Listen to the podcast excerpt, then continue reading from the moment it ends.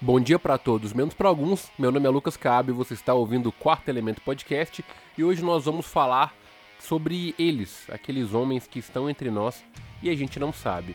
E para isso, eu vou contar com a participação dele, que no último episódio não estava aí, mas hoje tá, Cal Martins. Fala galera, beleza? E se eu fosse um Screw, eu não precisaria ir na academia.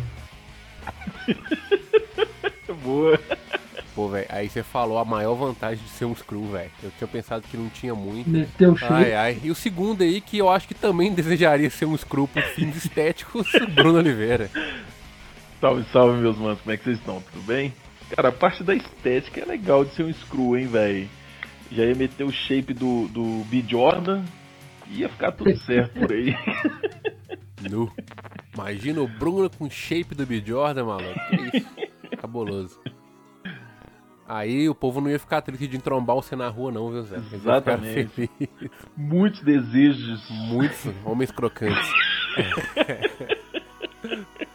Se você quiser falar com a gente, manda um e-mail para quartoelementopodcast.gmail.com ou manda um salve no TikTok e no Instagram, que no episódio que o Kazu tiver aqui, ele lê sua mensagem.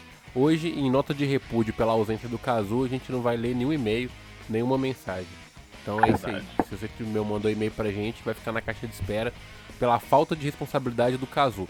Aí você pode mandar um outro e-mail xingando ele pelo fato de você não ter sido lido no episódio de hoje. Xinguem Mas ele, vamos bola galera. pra frente, como você Xinguem ele, xinguem ele. Se o Kazu fosse um Screw, hoje ele seria um homem invisível. Com certeza. Olha, como você deve ter percebido aí, a gente vai falar de invasão secreta e o Bruno vai trazer a sinopse. Diga. Então, manos, vamos lá. Nos dias atuais, né, coisas que são difíceis de acontecer no MCU, o Fury volta pra Terra e descobre que ela foi invadida por um número bem considerável de Skrulls que se disfarçaram de Carmen Miranda, Zezé de Camargo e Luciano, várias outras pessoas soltas em meio à população humana. É. Depois de descobrir isso, ele e os seus amiguinhos com cara de outras pessoas vão correr contra o tempo impedir um ataque massivo de outros Skrulls e tentar salvar a humanidade, que na minha opinião já está condenada ao fim. É basicamente isso. Vai salvar o Eu gostei do que, na minha opinião, já tá o condenado ao Não fim. tem mais nada pra salvar, não. Complexo. É isso, mano? velho. Deixa os caras ver o filme da Barbie, gente. Depois vocês acabam com o mundo. Mas pra iniciar os trabalhos, Cal Martins, o que, que você achou aí dos episódios que você assistiu dessa série, cara? Então, caras, é... eu não quero ser muito ácido logo no início, não. Eu vi mais pelo compromisso. É, Eu só vi Mas pelo lanche. tudo, é, a série ela tem um, ela tem uma pegada de espionagem, um- esse ar tenta trazer esse ar para para o para o MCU, né, para para esse universo, esse produto de heróis. É, traz a invasão secreta de certa forma, assim como trouxe a Guerra Civil no filme da Guerra Civil e assim como trouxe o Planeta Hulk no, no filme do Thor Ragnarok. É, eles, para mim, eles têm aqui tentam trazer, inserir todo esse contexto da, das invasões secretas, mas para mim pareceu tudo muito menor do que poderia ser. É, eu acho que é o, a galera que escutou o podcast já está acostumada a me ouvir falar de per, é, de oportunidade, né? uma oportunidade perdida. É, vamos ver, eu, acho que talvez se a gente entender que essa série pode ser não um, um- um grande, uma grande conclusão, mas sim um grande início, talvez po- possa surgir coisas boas daí. Eu quero deixar só essa pitada. Tô pegando um pouco do, de gancho no que o Cal falou, se for um início ok, né? Estiverem tentando a partir dessa série recomeçar, é ok. Mas não sei, cara. é, Eu não queria ser muito ácido também no começo, mas eu acho que não vai ter muito jeito não. Acho que a, a Marvel perdeu a mão, mano. Entendeu? Eles perderam um pouco da, da aquilo que a gente viu no Vingadores Endgame, né? A gente ficava sempre na expectativa de algo novo, de algo grandioso, de algo uau, um sucesso. E cara, na minha visão, isso eles declinaram muito daquele filme pra cá. E eu só vim pelo lanche, cara. Sinceramente, essa série não me pegou não.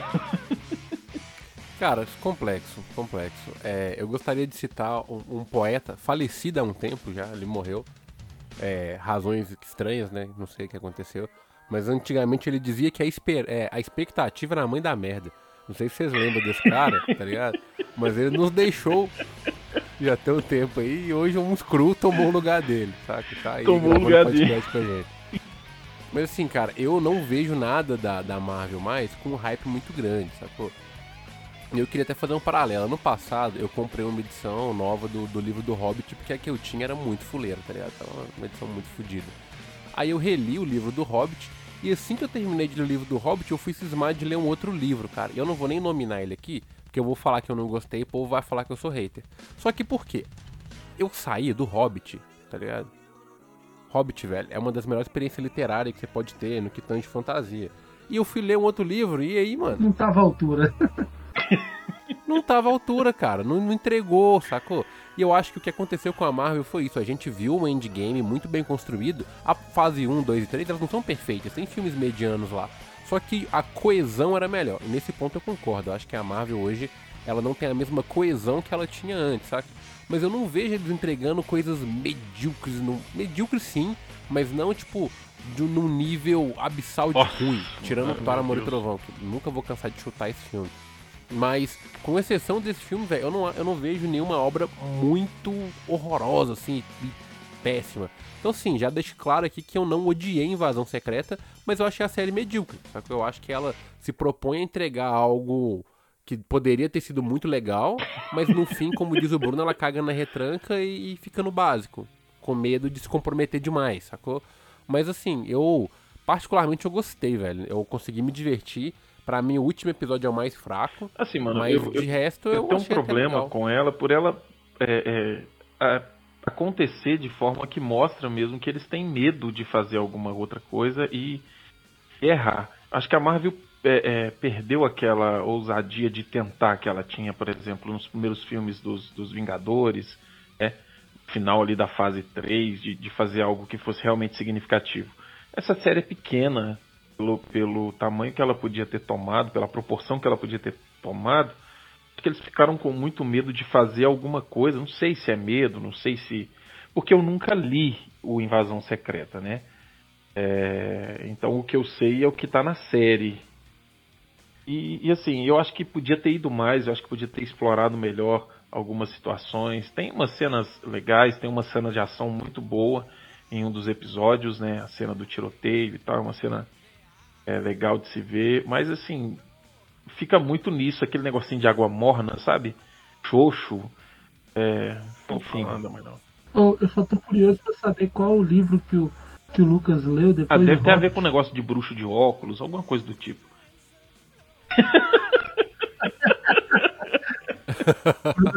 não, não, eu não li. Hoje tá foda, eu tenho que admitir. Com cinco minutos de programa, ele tá um o cara tá querendo causar o, o caos na Terra, né, mano? Bruno e Putin, lá de Bruno.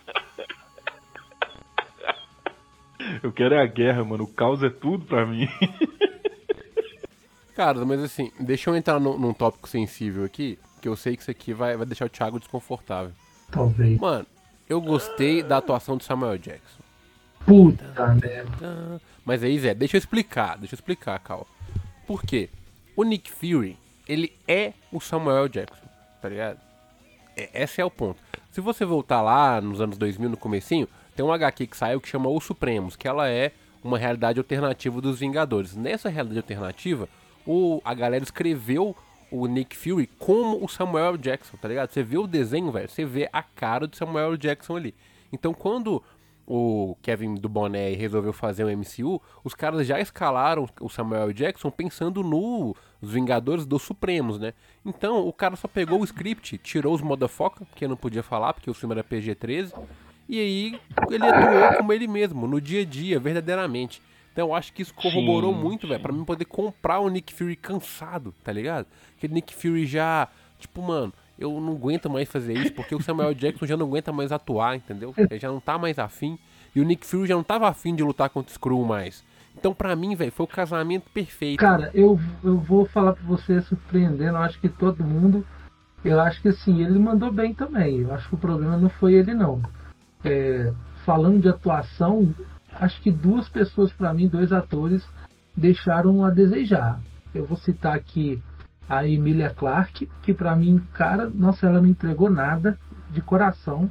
Na, logo após a, a morte do, do Talos, né, pai dela, e ela tem um discurso, um diálogo com Nick Fury que ela não passa 1% de emoção. Aí você pensa assim, ah, mas a Emilia Clarke não sabe atuar, sabe? Quem assistiu Game of Thrones viu que ela sabe atuar, ela, ela tem é, uma escala de atuação muito boa. É, e também o outro personagem é o, o, o, Kingsley, que até hoje eu não sei para que esse cara veio. Ele é muito hypado, ele é um cara bonitão, simpático, mas, cara, eu nunca vi nada interessante desse cara, nada que ele faz até agora. Ele tá, tá certo que ele não tá fazendo tantos papéis, né? Ele é um ator jovem ainda, tá despontando. Mas, cara, eu não consigo ver nada de interessante na atuação dele. E aqui, mais uma vez, ele faz um, um vilão que não tem o carisma necessário para um vilão. Ele parece mais um adolescente rebelde, revoltado, porque alguém prometeu algo para ele e não cumpriu o Nick Fury, para mim, de longe, é o problema dessa série. Ele manda muito bem, o Samuel Jackson conseguiu melhorar a atuação dele em vista das outras obras que ele aparece, talvez porque aqui ele tenha mais tempo de tela, talvez porque aqui ele possa conduzir mais o, o, o fio narrativo, né? Então ele, é, o... digamos que ele se empenhou mais. E eu concordo, eu acho que ele, ele, ele mandou bem, sim. Apesar de que eu não gosto desse Nick Fury. Eu não gosto dessa ideia desse Nick Fury. E a própria série corrobora algo que eu já pensava sobre o Nick Fury deste MCU. Que ele não. não ele de longe ele faz algo memorável. O que eu, o que eu consegui perceber é, esse Fury dessa série é que ele tá, é, apesar de ser um humano, né? É, não ser extraterrestre, não ter poder nenhum além do. Como ele diz na, na, na própria série do cérebro dele, é, é, um Fury mais humano, né? Nessa série. Alguém, como o Cabe disse, mais cansado, né? Meio de saco cheio das coisas.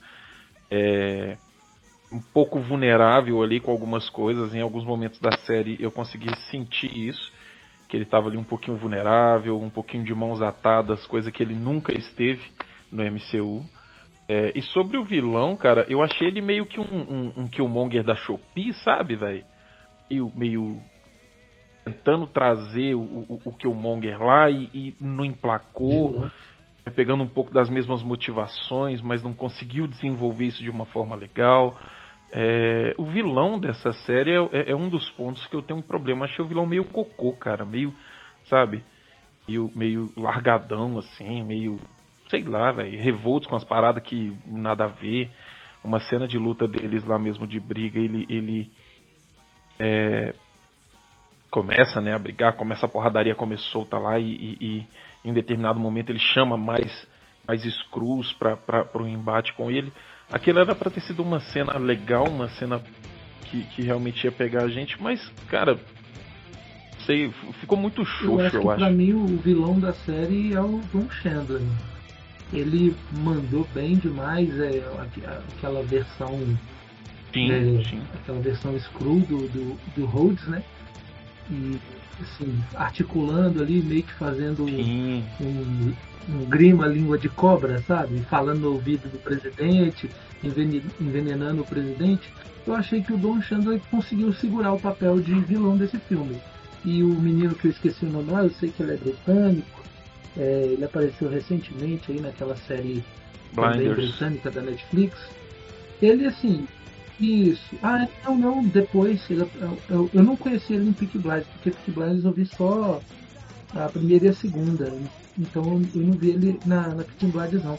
Mas ele fez uma série recentemente de romance histórico da Netflix, é, onde ele ganhou muita visibilidade, né? Até pelo porte físico dele. Mas. Ou eu tô confundindo é. com outra coisa britânica. Mas enfim. É, eu não tô ligado, porque eu não vi essa série britânica dele não, mas tudo bem. É, mas enfim, o. Eu acho que o Don Chandler segura mais essa, esse lado de antagonismo, né? essa, esse antagonismo. Então, por esse lado, eu acho que compensou, traz até também aquele elemento que a série tenta trazer, que é o lance da espionagem, né? da intrigas internacionais, é uma parada que eu gosto, a parada de espionagem. A gente vê isso aí, muitos filmes de ação, por exemplo, a Missão Impossível traz esse lance né, também, de intrigas é, internacionais. E em alguns momentos até gostei. O primeiro episódio eu confesso que eu, ele teve um, um desenvolvimento que me levou para o segundo episódio. Eu quis ver o segundo episódio. É, e depois aí a série já me arrastou um pouco mais. Eu precisei de um pouco de determinação para terminar. Mas no começo estava interessante. Eu acho que essa série, igual o Lucas pontuou, ela não é, de longe ela não é, é horrorosa, não. Ela tem muitas oportunidades é, perdidas, sim. O próprio nome sugere que fosse algo muito mais bem amarrado, muito mais bem elaborado. Ela tem alguns acertos, ela tem alguns méritos, mas de maneira nenhuma ela é algo assim, nossa, horroroso, desprezado. Ela, infelizmente, ela está na média daquelas séries da, da, da, Marvel, que, por exemplo, WandaVision. WandaVision ela vem te, te iludindo do início ao fim e no final ela entrega o mínimo e a gente tem a falsa sensação que foi algo muito bom, muito legal, mas a verdade não foi.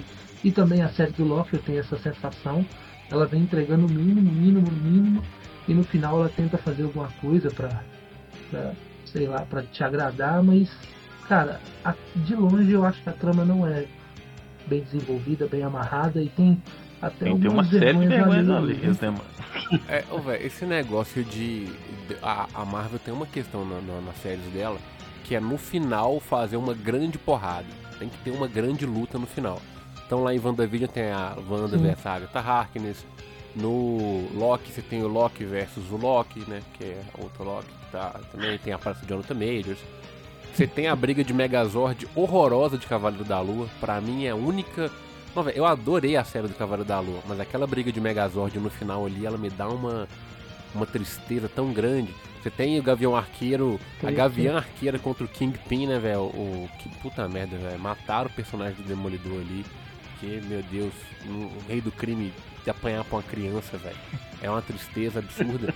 Então eu acho que a Marvel precisa parar com isso, sabe? Porque essa ideia de, tipo, vamos fazer uma grande porradaria no final. Porque agora Gaia versus Gravik também no último episódio não, não é interessante, não é legal. E assim, essa série tinha tudo para terminar sem uma porradaria, velho se o, o Nick Fury tivesse vencido de uma forma espion na espionagem, sacou? Na inteligência, sem precisar apelar pra força bruta, até porque ele, ele não teria a força necessária né, pra poder é, travar esse conflito ali. Eu acho que a série teria ganhado mais pontos, porque eu tô com a mesma impressão que o Thiago ali. Começa bem, mas o final realmente ele deu uma, deu uma nerfada. Né? Acho que ela se perde ali no terceiro episódio, né, velho? Porque o segundo é, também vem num ritmo é, considerável. Até... Aí no terceiro episódio aí já começa a cair. Eu já acho que tem uma, uma encheção de linguiça que não tinha necessidade. Eu acho que eles deram um tamanho grande demais pra uma parada que era mais fácil de resolver. Sei, velho. Eu, eu não, achei detestável a ponto de perder o meu tempo, mas ficou, ficou um negocinho, é, sabe? É, ela, ela levanta questionamentos interessantes pro futuro, sabe? É por isso que, o, igual o Thiago falou, ah, se for um indicativo pro futuro, bom. Porque, por exemplo, ou no final ali do, do, da série, o presidente dos Estados Unidos faz um discurso muito estranho, né? Porque ele fala que vai caçar todos os alienígenas na Terra e eliminar todos eles. Aí você fala, beleza, óbvio que ele falou do Screw, mas mano, você tem lá na Noruega lá, Nova Asgardia, sacou? Todos eles são alienígenas. Você vai lutar contra os, os manos do Thor. Tipo, o Peter Quill no final do, do Guardiões da Galáxia voltou pra Terra. Ele é. é um alienígena. Você vai sair no braço com o Peter Quill agora? Tá ligado? Então, assim, como, como que vai ser a regulamentação dessas coisas? Como que vai ser o, o, o posicionamento dos Estados Unidos, né? Agora a Gaia tá trabalhando com aquela agente britânica do M6. Eles falaram que vão dar. É, é, as, é, esqueci o nome da palavra, né? Quando o governo é, recolhe um povo lá pro, pros Skrulls? Será que vai ter uma guerra entre é, os Estados Unidos e. É, quando vai dar asilo político né, pros Skrulls? Será que vai ter uma guerra né, entre os Estados Unidos e a Inglaterra por causa disso? Não sei. Então, assim, o filme do Capitão América agora promete muito. Até porque estão falando que o Tadeu Thunderbolt Ross, lá que é o Hulk vermelho, tende a ser o presidente dos Estados Unidos no período desse filme. Então deixa interessante. Só que aí é uma outra crítica que eu faço, porque não tem que ser legal o que pode vir. Tem que ser legal o que é. Sacou? Tá rolando. Então, eu né? acho que isso que falta. É, porque, por exemplo, quando eu assisto o Soldado Invernal, eu acho o filme incrível. E no final eles vão, vão procurar o Soldado Invernal. Eu falo, caramba, vai ser foda o Capitão América atrás desse cara, tá ligado? Quando eu assisto o Doutor Estranho 1, velho, é foda ver o próprio filme e depois saber que, tipo, depois dele barganhar com o Dormammu, que tem um caos acontecendo no, no, no, no mundo obscuro e tal. Eu quero entender o que tem depois, mas o filme também é legal.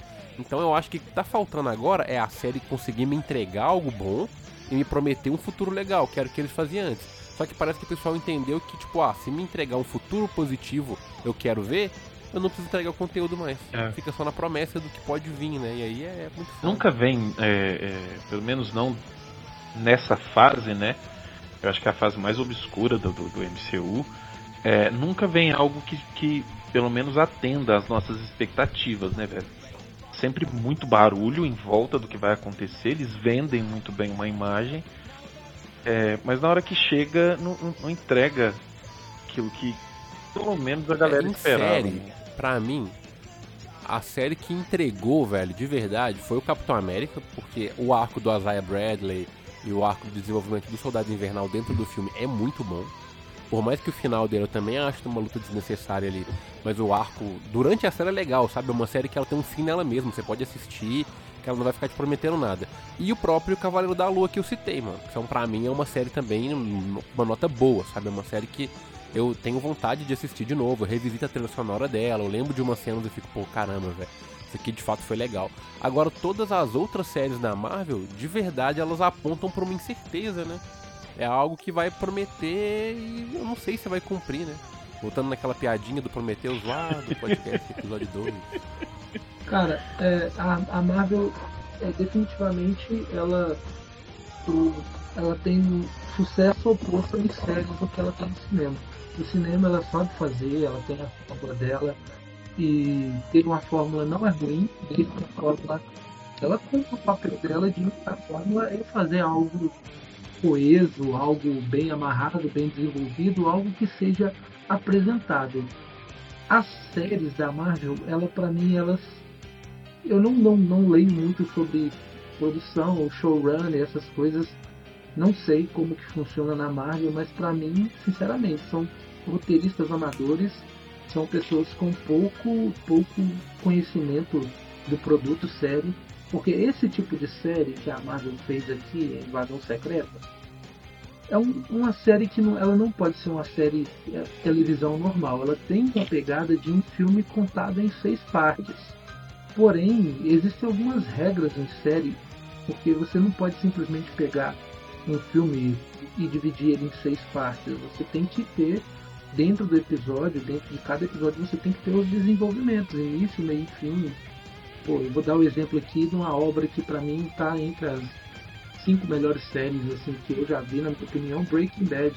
Cara, Breaking Bad é uma série muito grande, com vários momentos, com várias passagens de tempo, desenvolvimento de personagem, mas todos os, todos os episódios eles têm um desenvolvimento próprio. Todos os episódios eles têm uma linguagem e conversam entre si, fazem parte da grande história que vai ser contada, né?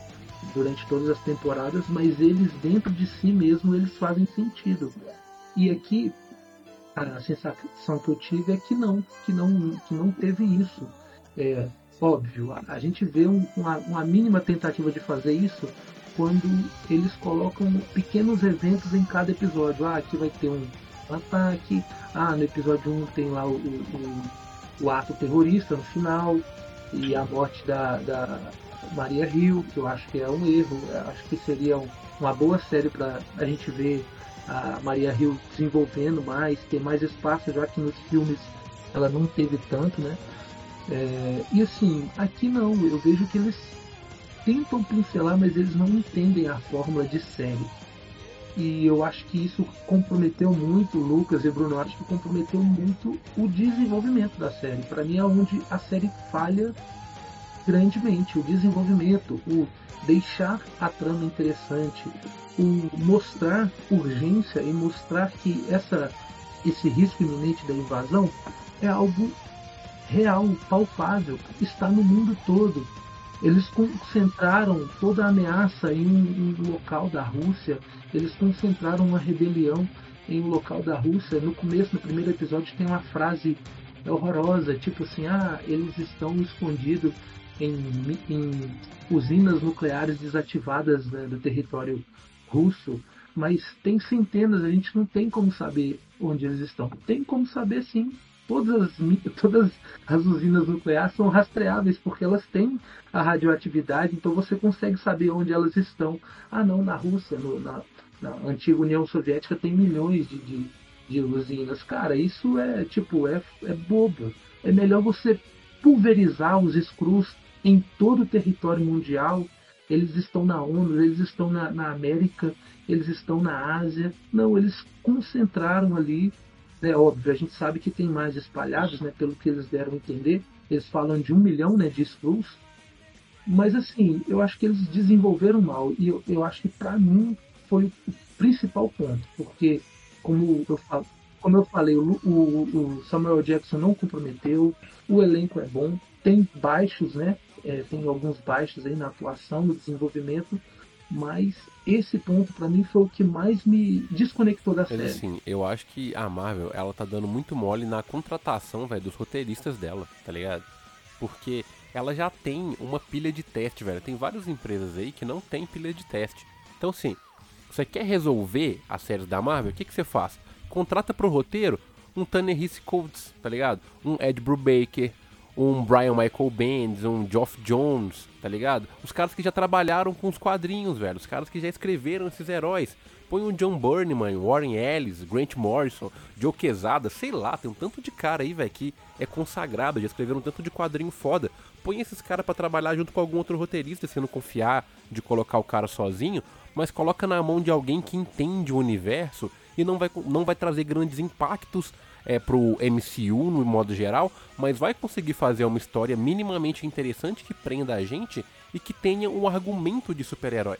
Porque eu sinto que as histórias estão perdendo um pouco desse, desse sentido, sabe? A ponto de você olhar e falar, cara, me parece qualquer coisa, menos algo de super-herói. É muito distante de um quadrinho e é muito distante dos próprios filmes de herói. Então tem, tem se esvaziado muito, saca? Que a gente falou mesmo. Os caras perderam a mão, parece que estão com, com receio de tentar, ou quem está à frente de escrever roteiro dessas coisas realmente não consegue fazê-lo, é, não consegue desenvolver no nível que é a Marvel, no, na proporção que a Marvel tomou. Isso vai tirando a gente dessas produções, cara. Eu, sinceramente, eu, é, eu, eu não sei se, se rolar uma segunda temporada, se eu vou assistir, cara, porque sinceramente é, é algo que é, tinha um vilão que podia ter um papel interessante, não foi desenvolvido. Tinha o surgimento de, de, de uma heroína ali no meio, que podia também ter um papel interessante, não foi desenvolvido. Tem o regresso do Nick Fury às origens, né? Final ali do, do, do último episódio. Já viu interessante. Então é um misto, cara. É, é, é complicado. Eu, sabem que eu não sou o cara da série, que eu, que eu não costumo acompanhar séries. Quando eu me proponho assistir uma série, é, eu espero de fato que seja algo grandioso, que seja algo que vai valer o meu tempo ali, 5, 6 episódios, ficando 40, 50 minutos na frente da TV. É, e essa série me deixou meio boiando, velho. É, é, é, chato ver isso, é triste ver essas, essas situações em que a, a Marvel está perdida nas suas produções. Essa é a sensação que eu tenho, sabe? A Marvel ela tá meio perdida nas produções, ela tá parecendo alguém que começou agora, que não sabe direito o que fazer com uma série. Ela, é, parecendo a DC. É foda, porque assim, a gente parecendo exatamente, parecendo a DC. Parece que a gente odiou tudo, né? Mas não é que a gente odiou o bagulho, não. Aí, você que tá ouvindo a gente agora, entenda.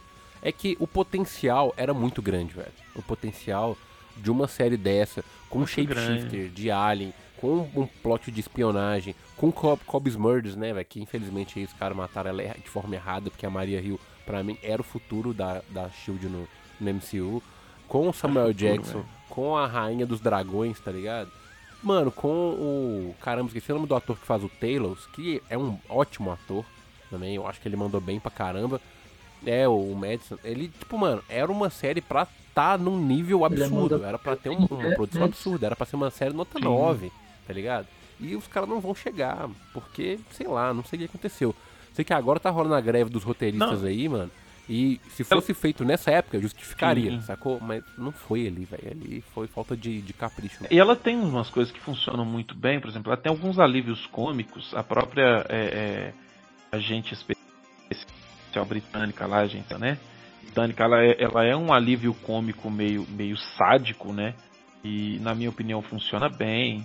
É, tem algumas cenas do, do, do Talos e do Nick Fury como alívios cômicos ali em determinados momentos que é, tem é, tem é, não esses só alívios, alívios cômicos, né, mano? Tem tem diálogos e... Sim, tem diálogos profundos ali é, que funcionam bem, né?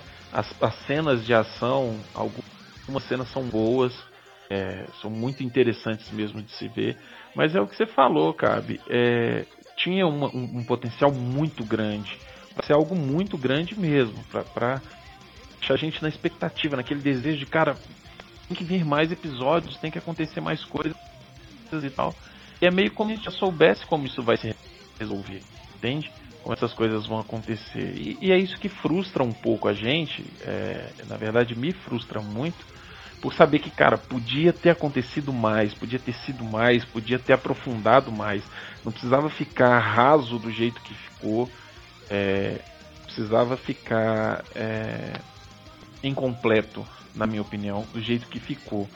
Os caras não conseguiram desenvolver Parece isso que... de uma forma interessante, na minha foda, opinião. Porque... Parece ah, que uma inteligência artificial que escreveu esse roteiro. é, é o chat GPT. A, a, essa inteligência artificial ainda vai evoluir, mas por enquanto eu, a, a, sensação que eu tive é que assim, entre errar por muito colocar muitos elementos e fazer uma trama muito carregada, que eu acho que seria até entendível pelo tamanho da obra, eles preferiram errar por pouco. Eles, ah, qual que é o entendimento, o interesse médio do, da, nossa, da nossa audiência nesse assunto? A galera sabe que, pô, filme de espionagem, essa pegada geralmente costuma ter, é, ser meio cabeçuda, né? Tem muitos elementos. Se bem que Missão Impossível tá aí para mostrar que dá para você fazer isso de forma meramente é, popular, né? É, assim, tem filmes que tem uma trama muito cabeçuda e às vezes acaba confundindo a audiência. Que por ser a audiência média da, da, da, da Marvel, acho que eles quiseram fazer algo assim muito, muito superficial, muito diluído, coisas assim básicas, eles quiseram explicar, quiseram dar, sabe, motivações muito simples e simplórias é, para personagens, para tramas e entre errar por muito, eles preferiram errar por pouco.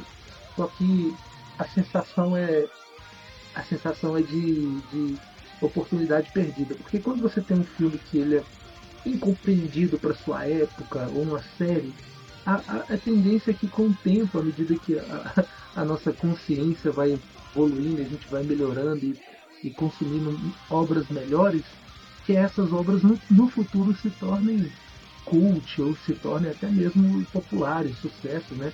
Pô, o próprio Blade Runner teve várias versões, mas a primeira versão que saiu lá já não foi muito compreendida porque a galera não conseguia entender a parte filosófica né, da, do, do filme. E, pô, aqui eu acho que foi muito raso. Eles poderiam ter pesado um pouco mais a mão, poderia ter sacado aqui, pô, parte, parte dessa audiência da Marvel, é claro que a maioria esmagadora nunca pegou num gibi, mas parte dessa, dessa, dessa audiência aí são pessoas que são formadoras de opiniões, essas pessoas têm apreço por uma obra mais bem desenvolvida, mais bem trabalhada essas pessoas têm background e, e pô, infelizmente a sensação é que eles preferiram deixar tudo muito nivelado e nivelado para baixo. Abaixo. Eles preferiram. Agora eu só vou falar bem. Não, mas eles preferiram, você citou aí que eles preferiram é, errar pelo pouco Eles erraram muito fazendo isso, né, velho? Tem oportunidades que eles perderam, velho, que não dá para perder. Por exemplo, no final ali, quando os caras recuperam o James Rhodes, você vê que ele chega com uma blusa em azul, né? Que é a mesma blusa que ele tá usando quando ele vai fazer cirurgia Sim. da reconstrução das pernas dele lá no Guerra, Guerra Civil. Civil. Exatamente. Saca? Depois que ele é atingido pelo visão e tal. Mano, se ele solta uma frase assim, tipo, por que, que o Tony não veio me ver? Sim. Por que, que não veio me resgatar e tal? Mano, acabou acabou. Era só ele falar isso. Ele fala isso, velho. Mano, o, o vagabundo ia chorar, velho. Porque na hora você ia lembrar, pô, velho, o Rhodes não sabe Sim, que o Tony Stark. É, ou então. Ele não lutou com o cara ao lado do é. Thanos, ele foi substituído durante esse período. Mano, só isso é. já ia trazer um peso pro final da série absurdo. Você explode cabeças, né, velho? E os caras não fizeram. Você explode cabeça. É, e os caras não fizeram. A gente ia pensar, mano, o James Rhodes que falou que a gente tinha que pegar o bebê Thanos e matar. Era o Screw. É, velho. Olha que foda é. que seria isso. é, seria foda isso. E os caras não fizeram. Não fizeram. Então, assim, foi covarde. Sacou? Os caras foram covardes, mano. Então é, é, é, complexo. E, cara, outra coisa que eu tô. Pra gente já encaminhar pro final aqui, que eu fiquei desconfortável, é com a Gaia, velho. Mano, como que os caras criam uma personagem tão overpowered igual ela? Porque o Super Screw dos quadrinhos ele tem os poderes do Quarteto Sim. Fantástico. Sacou? O Thor faz na mão com ele. Agora, essa mulher tem o poder do gigante do gelo, do Extremes, do Groot, do Soldado Invernal, ela do tem... Capitão América, da Capitã Marvel. Ela tem, todo inclusive, mundo, o poder de ter as mesmas tatuagens do Drax. Né, velho? Aquela parte do braço do Drax foi feião. Nojenta. Eu acho que a galera queria mostrar que ela tem o poder do, de força do Drax e fez aquilo ali. Nossa, ficou, ficou é, já que ela dá um soco no início da cena, ainda quando ela está de, de, de ainda ela está se passando de, de, de Nick Fury, ela dá um socão no, no, no, no Craig lá, né? Craig, sei lá, Craig. Gravik. É, Gravik. Ele dá um, um gra... Ah, eu lembrei porque eu, toda vez que falava o, o, nome dele eu lembrava do Joe Mayer, Bruno. Joe Mayer, Gravity. Ela dá um socão no, no, no, no, cara aí, no, no Gravity, com o braço do, do Hulk. Então, tipo, mano, se você tem o, a força do Hulk, foda a força do, do, do, do Drax. Né, velho? Do Drax. É, e tipo, mano, Sim, por que, que os caras criaram uma personagem tão overpower, mano? Vai ter que arrumar um jeito de matar Sim. essa mulher, velho. Porque se ela existe, acabou. Não é, precisa então, mais nada. A série. Saca? Ela tem os poderes da amantes, velho, de fazer os outros dormir. Mano, é, é, muito sem noção. E... e... de uma forma muito fácil também, né? Tipo, ah, toma um vidrinho aqui e usa uma, um brilho. Bebe aqui essa aguinha de sereno que vai te dar poderes mágicos. A série meio que matou, porque, cara, eu não vejo um grande hype em revisitar esse ambiente, essa situação. Eu acho que assim, se eles quiserem utilizar ainda invasão secreta, ainda que seja para um pano de fundo para as próximas as próximas os próximos filmes, as próximas obras, eles vão ter que rebolar, porque essa série ela veio que meio tentando consertar um monte de cagada de filme. Por exemplo, na Capitã Marvel, quando eles apresentam os Skrulls e nós, eles ap apresentam eles como pacíficos e tudo, e tem a, o, a galera do, do Talos lá, tudo, pô, e se propõe a ajudar. Ali tem um monte de incongruência, tem um monte de coisa que, tipo, peraí, o, o Samuel Jackson, o Nick Fury tá falando para esses caras como se, ele fosse, como se ele fosse o presidente dos Estados Unidos. Naquela época ele era um mero agente. O próprio Talos dá um expose de violento nele, velho, falando, velho, você não seria nada sem mim. E, e isso vai muito de encontro ao que eu penso do Nick Fury da, da, da Marvel dos cinemas, que todo mundo fala, não, mas você é o Nick Fury, você é grande, mas a gente não vê nada que, que, que justifique o tamanho dele. O maior, a coisa maior que ele fez foi ir atrás e juntar os Vingadores, que ok, é muito grande, mas isso o nosso querido amigo falecido lá do Agents of Shield, o agente Coulson, poderia fazer. Então, assim, é, a série ela tenta consertar algumas cagadas de Capitã Marvel, só que nesse processo ela faz um monte de outras coisas. E eu concordo com você, a Gaia é uma cagada gigantesca, porque a Emilia Clarke parece que não tá tão afim, deram muito poder para ela, então ela hoje se ela se tornasse uma Vingadora, ela já seria certamente a Vingadora mais forte.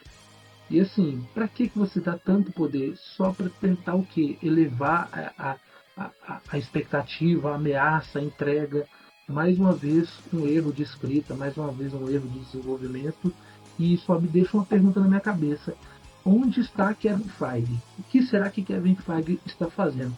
Será que ele precisa focar tanto nos X-Men, no Quarteto Fantástico e deixar as outras obras assim? o Screw, mano, no lugar dele.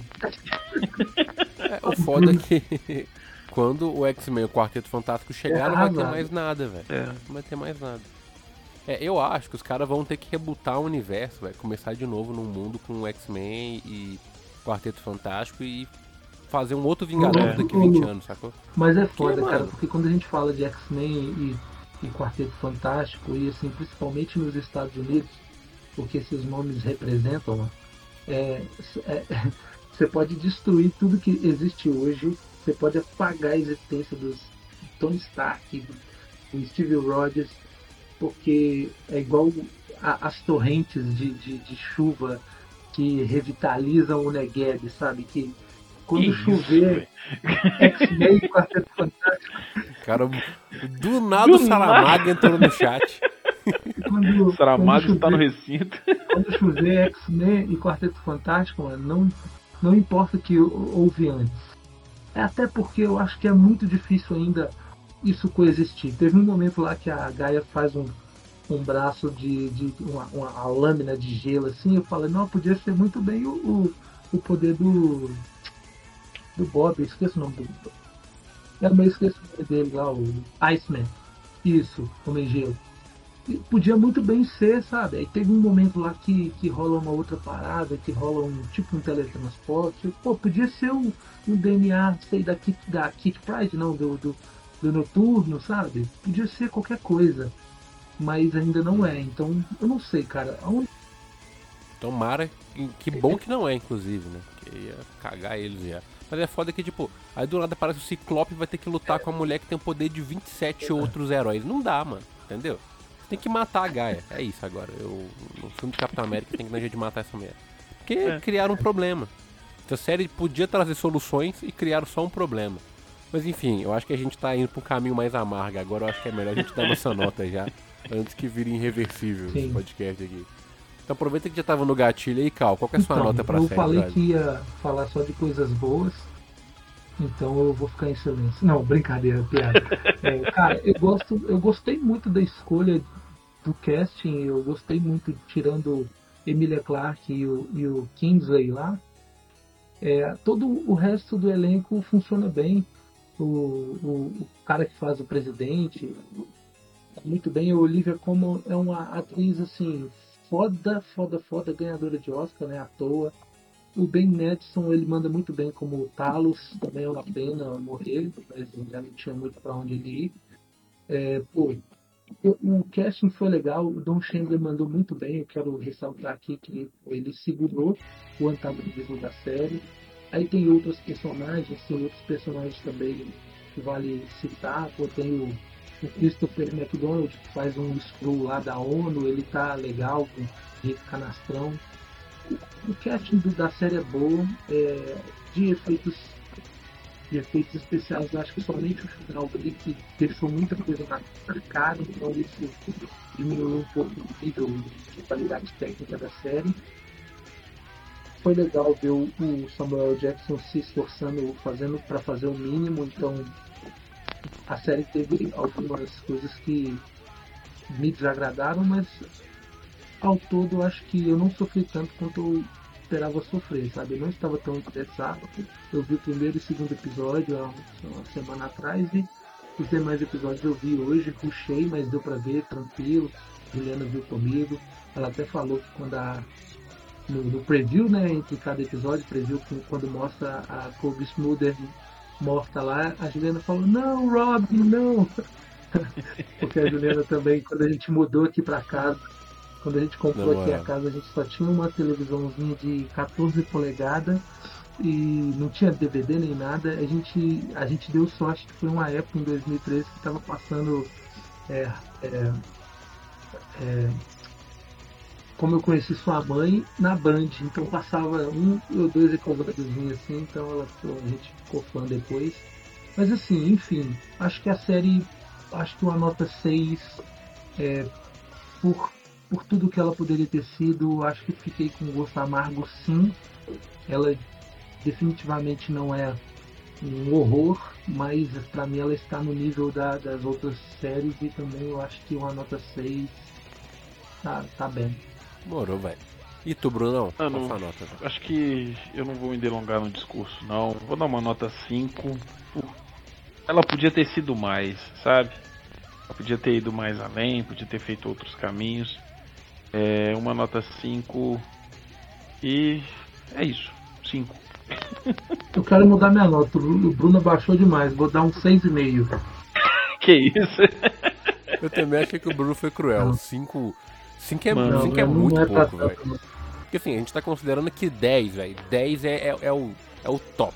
10 é o Senhor dos Anéis aí- Retorno do aí- Rei, aí é tá ligado? 10. Isso é 10. Um, ei, tá ligado?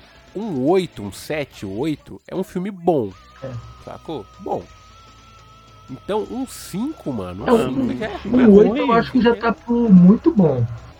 É. Porque se você for. É, o, o 7 é bom, o 8 é muito bom. É, um 8. Aí depois é excelente. Aí, é, aí 10 é aquele negócio, é Poderoso Chefão 2, é Seven e algumas outras poucas obras aí. É, a gente podia fazer um episódio depois de Hum. filmes nota 10, né, mano? A gente podia fazer, fazer essa pauta aí. É, a gente a tem muitas notas nota 8, 8,5. É, 8, 8,5 é muito bom. É, É, o o- 5 aqui. É, mas por isso que eu acho que, tipo, acima de 9 é, um bagulho diferente, entendeu? Porque 8,5, a gente deu, sei lá, 8,5 pra uns filmes que não são muito bons, não são bons filmes. né? Tem um 8,5 ali, porque às vezes tem um Michael B. Jordan no elenco, entendeu? Você fala, pô, vou dar um 8,5 aqui, tipo, sem remorso, sacou? Sem remorso é um filme bom, é nota 8. Aí tem É, o o B. Jordan, você, Jordan- pô, o 8 B. Jordan leva um pouco mais. Jordan, entendeu? É, você vai ver Tenet. Pô, Tenet é um filme nota 8, É, né? Pô, mas nove. é do Nolan, né? Então é 9, entendeu? Então tem, tem essas paradas, tem, então... Mas enfim, não tô mudando o tópico aqui né, do, do episódio. É, eu vou... Como o Thiago subiu a nota dele, pra gente dar uma, uma, uma equilibrada, eu vou de nota 6, então. Eu acho que a série podia realmente ter explorado um pouco mais. Tem coisa que eu gostei muito, tem uns diálogos muito bons, velho. O diálogo do Tails com o Nick Fury no carro, quando ele começa a falar tudo que eles, Skrulls, fizeram pro Nick Fury ser quem ele é, esse diálogo é muito bom, velho. Esse diálogo, ele, ele, dependendo da trilha sonora que tiver no fundo, você chora junto, entendeu? É, e tem um diálogo do, do final, eu não, não ter gostado do vilão também, como o Thiago bem pontuou, que mostra pra gente que o próprio Nick Fury é o vilão do bagulho, né, mano? Ele prometeu um bagulho pros Skrull, ele usou os Skrull, transformou os bichos em arma e matou eles no final. Então, sim, velho, ele é realmente. A humanidade não merece ser salva, como disseram aí no começo do episódio. Então, assim, vendo essas paradas, velho, deu pra ver que, às vezes, os caras foi ali no chat GPT e digitou o prompt certo. Entendeu? Os caras fez o pedido certo pra máquina, mas não revisaram. Às vezes faltou revisar. Então a máquina acertou um pouco. Então um salve chat GPT, tá mandando bem. Mas os, os- os revisores do, do, do roteiro não, não chegaram direito, né? Então acho que nota 6 tá bom aí. E é isso, cara, é uma pena. É, a gente tem a segunda temporada de Loki aí, que faz, me faz lembrar que o. Thiago me deve um quadrinho, Verdade. inclusive. Né? Porque a gente tem essa promessa aí. Você não tá entendendo nada. Escuta o nosso primeiro episódio, cara. Primeiro episódio do Quarto Elemento Podcast. É séries da Marvel 2022, 2021, se eu não me engano. Vai lá que você vai ver o Thiago falando comigo que não ia ter segunda temporada de Loki.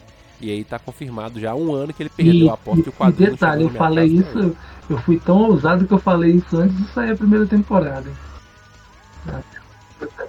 Pois é, nem sabia se Não, ia um uma sucesso, não. O cara tá despedida louco. do, do- ser bons. uma despedida do cara. Só.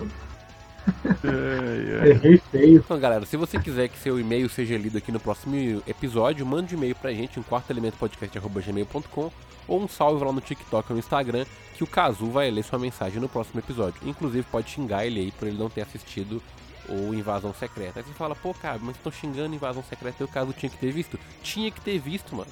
Esse podcast aqui ele é igual, a gente sofre junto, entendeu? A gente vai sofrer, a gente vai sofrer de forma todo mundo legal. Agora o Kazu tá lá, sei lá, jogando Zelda e, e a gente vendo ou briga de Super Screw, entendeu? É foda. É. Tem que ter direitos iguais. Demorou, galera. Falou. Mais, boa noite, galera. Bom dia, Fui. boa tarde pra você. Não sei que hora que você tá ouvindo. E até semana que vem. Valeu.